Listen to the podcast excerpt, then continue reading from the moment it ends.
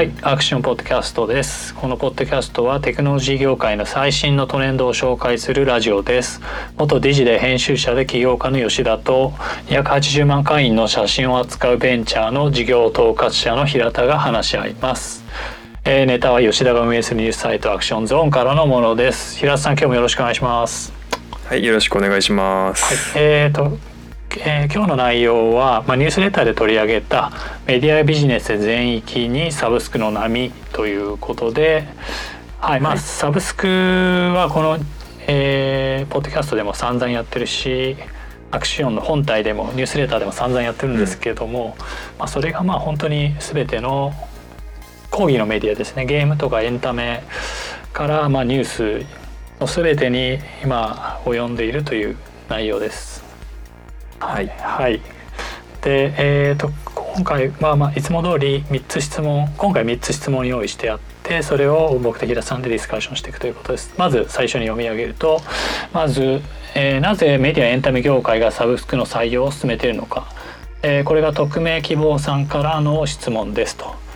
え2番がネットフリックスのモデルは適用可能か、えー3番がネットフリックスでも AAA タイトルと同レベルの予算を使ったオリジナルコンテンツが投入されているがなぜゲームのサブスクサービスはできないのか、えーこれも匿名希望さんからの質問です、えー質問どしどし来たんですね。はい、はい。ありがたい。嬉しいですね。嬉しいです。あの質問どんどん送ってくれればいいし、こんなこと聞きたいとかもどんどん送ってくれると嬉しいですね。そうですね。よろしくお願いします。よろしくお願いします。えー、とではその1番からいこうかなと思いますね。はい一つえーはいなんでまあメディアエンタメがサブスクを使う採用するかはい。なんですけどもまあえー、と、まあ、一つがですねあのまあうんよく言う、えーデュオポリーと言いますがデジタル広告のジャンルで、はい。まあその Google と Facebook のまあ2社の、えー独占が起こったと。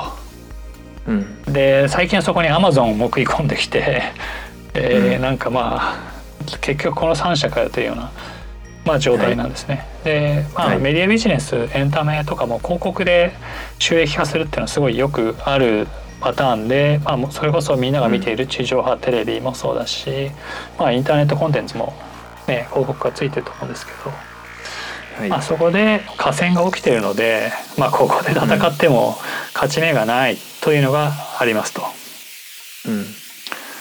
であそのまあ特に広告の場合はあれですねそのステークホルダーが多いんですけども広告主、はい大体アドテク業者あ,、えーあとはパブリッシャーとか、えーさらに、えーユーザーみたいな感じで4社くらいのまあなんですかねステークホルダーがいてどうもみんなの利害関係が一致しないですよね。うーん。まあ、。そういう問題が出てきているので、まあ、サブスクの場合は作り手がいて買い手がいて、うん。毎月にうん。1,500円とか、はい。なのでまあ明確なのかなと。うん。いう感じですね。うん。はい。まあそんな感じです。平さんはどう思いますか？僕はまあサブスクなので、まあ事業収益の予測が立てやすいよなっていう。はいはい。基本的に今月これだけ売り上げあったから来月もこれぐらいは売り上げあるだろう。まあ、チャーンレートはこれぐらいですという掛け算が、まあ、しやすいですよね。事業予測立てやすいのは非常に楽ですね。そうですよね。やる側からすると。はい。はいはい。本当に掛け算ですもんね、うんはい。そのえー、と経常収益とをどう出すかって言えば、はい。でねその定額かけ割る、まあ、チャーンレートだったりというようなやり方で、そのライフタイムバリューが、まあ、分かるし、まあ、はい。すごい分かりやすいですね。はい。でそのユーザーがまあこれに課金してもいいだろうっていう便益を、まあそのなんですか、はい。作り手が作ってあげればいいので、はい。まあ、ゲームも簡単ですよね。つまり、もうとりあえずいいもの作れば、はい。ね、それに対して課金する人がいれば成り立ってくるという話なので、うんうんなんかいいんですよね。そうですね、うん。あとはまあでもメディアだとちょっとうんどうだろうなとは思いますけどそのはいはい。初期投資が高いものうんうん。物を買う場合とかは特にそうだと思うんですけど、はいはい。これも確かサブスクの回のポッドキャストかなんかで話したと思うんですけどあのそれよりも定額にできる。だから利用者にとってその、まあなんていうんですかねハードルが低くなるっていうメリットもあるなっていう話は前にした気がしますね。はいはい。はい、えっ、とそうですね。その時は確か Adobe のえーはい。何ですかあそうですね。クリエイティブクラウドの話で、はいえーフォトショーですよね、うん。昔は確かかなりガツッと払わないといけなかった高かったんですよ。そうですね。はい。はい。がねまあ今は月額数千円ですね。多分今年単体なら2000円とかそんくらい多分で一番安いプランだって980円とかですよ。あそこまでいってるんですね、はい。ちょっともう昔が夢のようですね。本当ですね。980円でフォトショー触れんのかよっていうね。はい。そうですよね。そのデザイン、うん。昔90年代とかデザイナーになるって決めたら Mac 買って、はい Mac が Windows の何倍とかすると。そうですそうです。そこにまた時代にもよりますけどうん。ねえねえフォトショーも乗っかってきて、はい。いられも乗っかってきてね。ね。うん。うん。大変大変と。はい。そうですね。まあ はい。そういうのがなくなるっていうのは嬉しいですよね。はい。はい。まあ今今出た Adobe さんはそういうメディア企業のまあそうですね。クリエイティブもそうだしマーケティングも全部、うん。まあ、やる、えーディベロッピングカンパニーであり彼ら自身もサブスクに、ライセンスからサブスクに転換したという経緯があると。あここにもサブスクの波があるというようなうん。感じですよね。うん。うん。はいはい。そうですね。まあこのポッドキャスト聞いてる人はまたかよって話だけど、まあ、私がやってるニュースのジャンルではニューヨーク・タイムズっていうプレイヤーがいて、うん。でここもそのそうです、えー、とニュースレターで取り上げてますがあのボストンコンサルティンググループの、資料で、その TSR っていうなんだっけな株主総利回りっていう指標がありますと。これ。はい。でこの指標はあの株式投資によって得られた収益ですね、キャピタルゲインを、まあ、投資額で割ったっていう。まあなんかすごい分かりやすく、まあ言っちゃえば、ね、これどれだけ入れ突っ込んでどれだけ出出てきて金が出てきたかっていう。はい まあことなんですけども、まあニューヨーク・タイムズは年率20%を越してまあうん。うんつまりアルファベットとかフェイスブックに投資するのと同じようなリターンを出していた。っうん。ていうことなのでやっぱりでこのニューヨーク・タイムズはこの近年サブスクで成功していて520万人の購読者を獲得しているとうん。いう感じなのでやはりうん。相当いいんじゃないかという感じがありますね。もともとでも新聞社のそのビジネスモデルって基本的には定期購読ですよねあおっしゃるそうですね。それがまあだからデジタルにようやく置き換わってきたっていうことでいいんですかね理解としては。あはいその通りですね。はい。えーそうです。その昔は置き換えてる時に紙だと4,000円取れてたのがデジタルだとうん1,000円くらいになっちゃうかうんら損だっていう話だったんですよね。はいはい。でもそれがまあいろいろ試行錯誤する中で今だいたい17ドルくらいアメリカでは取ってるんですけどニューヨーク・タイムズ、うん。だからちょっと高めだし、うん。えーその獲得の仕方でもそのペイウォールってあるじゃないですか、はい。あれを非常に動的に動かしてうん。あの、まあ、購読者を増やしていく仕組みとか、まあ、マーケティングの仕組み、あと普通にもうニューヨーク・タイムズもデータサイエンス回していて、はい。えーとね、そのアトリビューションモデルとか MMM モデルだったかな？計量経済学のモデルとかそういうのを使って何がサブスク読者がサブスクをするのを決断するのに、えー寄与したかっていうのを調べたりするようになってるんですね。うん。そこら辺が効いてきた。すごいですよね。新聞のその契約するためのこうね、うんうん。押し売りみたいな人は来なくてよくなるわけですよね。まあ、そうですね。まあ。野球のチケットあげるよとか洗剤あげるよみたいな。昔はよくあったんですけど。そうそう。まあそうちょっとうざいと思うんですけど、はい。まあ、はい。でもあれ多分なかなか獲得効率高かったんだと思うんですね。多うん。分。意外にみんな、ね、巨人軍のチケットとかに騙されてそうですね。あと3ヶ月ぐらい無料でいいからとかなんかそんなこと言いくるめられてうちもなんか頼んでた記憶ありますね。そうなんですよね。ねでもね、うん。ライフタイムバリューがとんでもないですからね。なんかそうですね。17年くらい取り続けてなんか数十万円払うん。で、3ヶ月ただなんてへっちゃらなんですよね。そうですよね。うん、まあはいはい。そうなんです。ただそういう人たちはもう必要ない。っうていうのは確かですね。うん、はいあとはまあ注目すべきはディズニープラスですかね。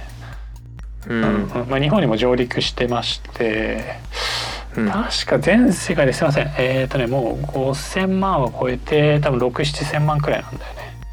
うんうん。えーとまあ、ただネットフリックスが1億8,000万っていうちょっとなんというか あの雲の上の数字なので、はい。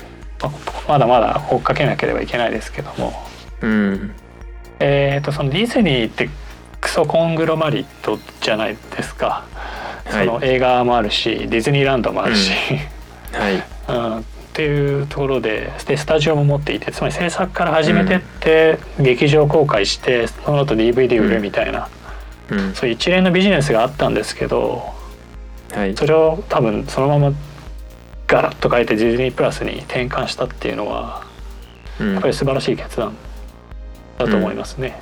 うん。うん。日本のうん日本で一番でかいコングロマリットはまあ読売グループなのかな。多分、うん。が多分それをやれるかっていう時にどうでしょうか。そうですなんかやねれなそう、ううんん、なんでね。はい。まあすごいねという感じですね。はい。はいはいえーえーあはいすいません。えっ、とちょっとじゃあ2つ目いきますね。はい。大丈夫ですか？はい、えー、ネットフリックスのモデルはて、えーゲームに適用可能かといううんうん。ことですね。えーとはい。これも私説明するとあのニュースレターの、まあ、後半くらいで、えーとうん。ゲームのネットフリックスはどうかというようなことを、まあうん。えーとまあ、書いてあるんですけども 読んでもほしいですが、えーはいまあそうなんですね。ちょっと東さんの意見を聞いてみましょう。どう思いますかこれは。僕は可能っていう、まあ担当直入に言うと可能。うんただしそれはプラットフォーマーに有利という答えですね。うん、なるほど、はいはい。はい。えー、とどうして有利なんでしょうか？えー有利な点っていうのはやっぱりその1個ゲームタイトル1個だけとか、まあ、ゲームディベロッパーの数タイトルだけじゃ太刀打ちできないんじゃないかなと思いますねプラットフォーマーには。なるほど。はい、コンテンツの量でまあね Google スタディアとか Steam とか PS Now とか今もありますけどそこら辺がもう抱えてるゲームタイトルの量って結構な量ですしまあかなりねあの安い金額でできるじゃないですか。そうですね。はい。はい。なのでまあ難しいのかなとなるほど、はい。まあ彼らがいっぱいお金を持っていてそういうコン,、まあ、コンテンツを集めるまあなんですかねお金があるっていうところがでかい。っうん。ていうことですよね。はい。はいはい。かといって、うん。まあそのゲーム単体に勝ち目がないのかっていうとそうではないかなと思いますと。はいはいはい。それはだからまあフォートナイトみたいにああやって突き抜けるうんうん。ものがあるんであれば、そのまあ資産、まあ、例えばですけどゲームのキャラクターセットを活用して違うまあ携帯のゲームに展開していくとか。なるほど。うん。もう実際にまあそれで成功しているモデルがあってほうほそれは任天堂なんですよ。うなるほどなるほど。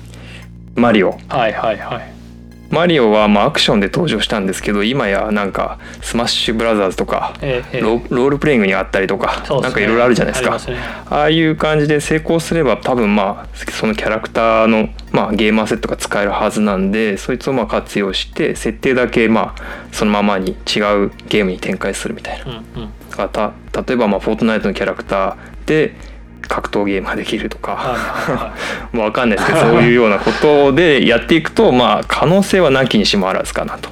いなるほどなるほど。まあ。いうことはちょっと考えました。そうですね。そのおそらくなんかゲゲーム業界はその、うん。パブリッシャーのなんか力が比較的強いっぽいですね。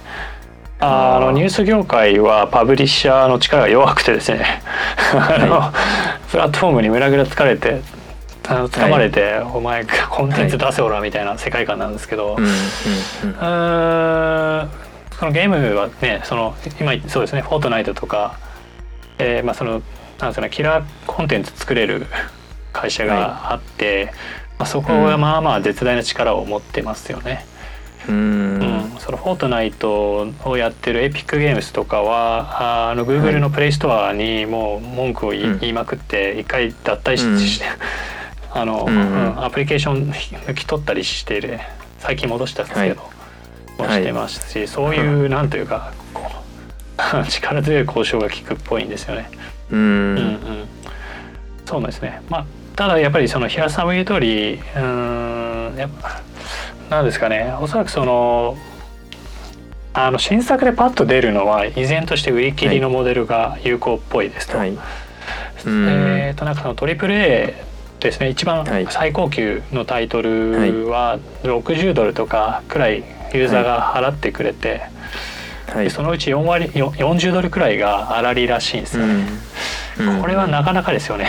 超ナイスビジネスなんで、うん。これをね例えば月額10ドルの中に初っ端から入れるっていう選択肢はないので。はいそのまあ昔その昔の映画館で上映した後に DVD でレンタルするっていうような 流れと、まあ、あの似たようなビジネスになっていきそうな気がします。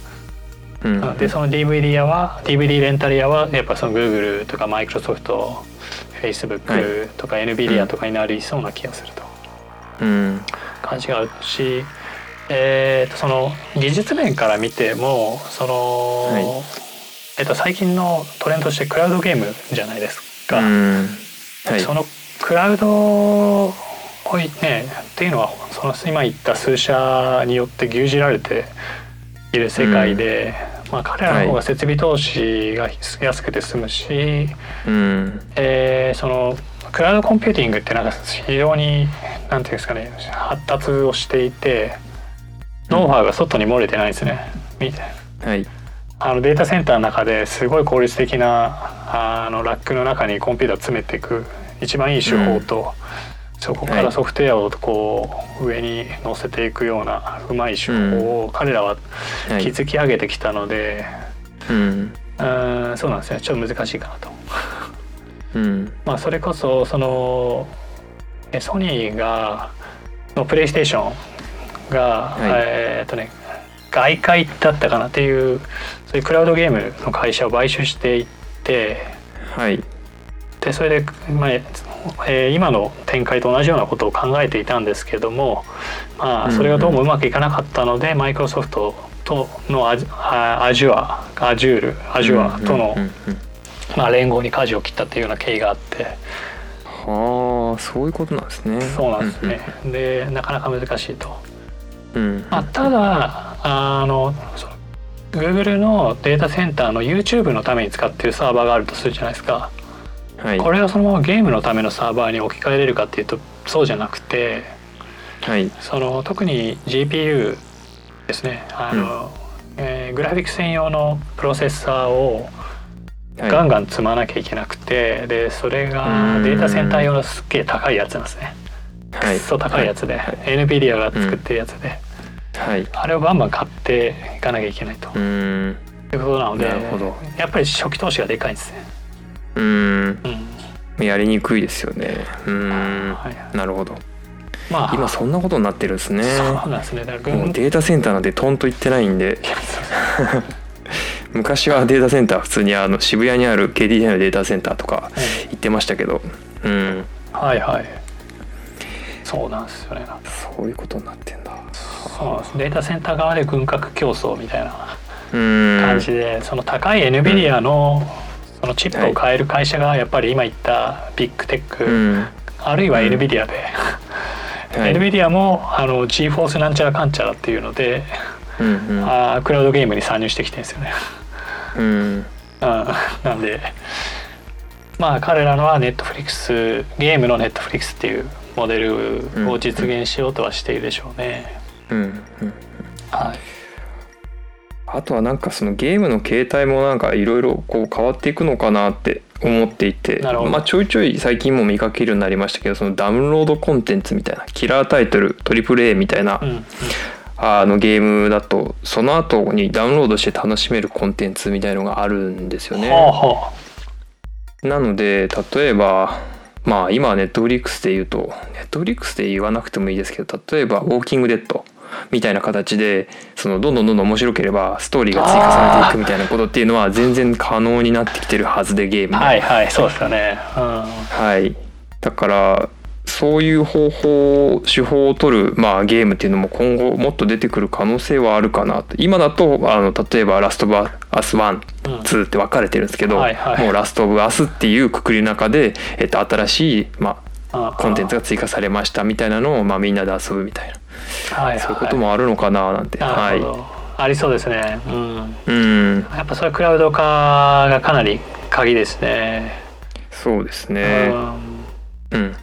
なるほどありそうその登場人物が人気なかったらすぐ死んじゃうとかねありそうですよね。そうですね、そう あの吉田さんのそのメルマガにも書いてありましたけどそのフリートゥープレイが基本になっていくだろうっていうのはもう僕も全然同意で、まあ、言い方はフリーミアムとかいろいろあると思うんですけどそういう風な形で最初は入っていってチャプターとかアバターとかアイテムが有料ですみたいな感じになっていくのかななんていう雰囲気はなんとなく感じますねゲームに。うんうんそうですよね。ねそのそうそのデジタルアイテムで課金するって多分もう2320年前くらいから多分あったと思うんですよね。うんうん、i モードの時代からあったと思うんですよね。そうですね。うん、だからまあやっぱりある意味その日本ってやっぱり早いんですよ。うん意外に面白いこと気気づいてやってはいるんですけどね。なんかうん世界のビッグウェーブに持っていけない感じはあってちょっとはい悔しいですね。うん あーはいまあスナップチャットとかもそれこそプリクラうんがちょっと似てるじゃないですかあのなんですかフィルターかけて顔変えちゃうとああ確かにそうですね。うん。あの実際あの A16Z っていうあのはい。アメリカの、えー VC の、まうん。えーポッドキャストとか聞いてると、はスナップチャットについて話してると最初にプリクラの引用とかするんですよ。ああそうなんですね。プリクラがあってみたいな。はい。とかね。なのでだからまあはい。やっぱなんだろうなまあ日本は面白いことやってたんですねという。うーん。